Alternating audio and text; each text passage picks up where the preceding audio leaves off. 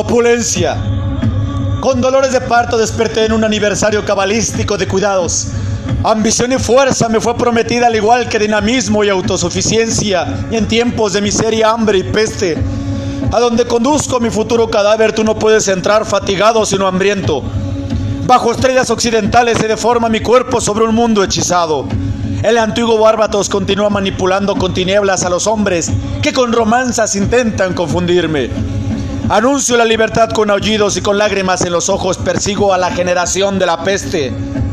Para entrar al corazón y arder en él es necesario morir siete veces.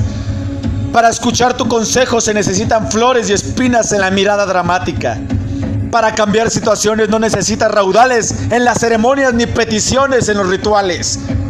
Senda con parajes surrealistas engalanan mi ladrillo en el río melódico. Con diferentes tonos y aromas me preparo para ir al mar y ser parte de él. Solo pueden surgir códigos místicos de alguien que ha vivido mucho tiempo. Solo te puede mostrar la obra completa del tiempo y la locura de la iluminación. Con la última estrofa del Corán llegó el primogénito milagroso, que habita enseñando una nueva doctrina en las calles y templos de Bagán. Él predica con potente ejemplo apocalíptico. Él crece mientras todos languidecen a su paso.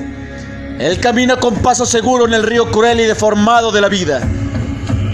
Con voz inocente disuelve los colores que le rodean y los transforma a su encanto.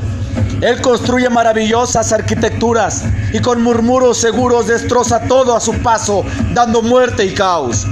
Con seriedad asume su condición y te abraza y besa si lo desea. El blues de agosto suena cuando pasamos tiempo juntos y tomados de la mano nos reímos de la moral, los valores, las instituciones y cualquier tipo de regla la transformamos en estoicismo abstracto, sin entrar en un molde. Corremos con mucho cinismo en las grandes ciudades del mundo. Provocando molestia despertamos al dormido. Confundimos al cuerdo. Levantamos al derrumbado y avergonzamos al orgulloso. Y embrujamos a todo aquel que nos escucha o lee.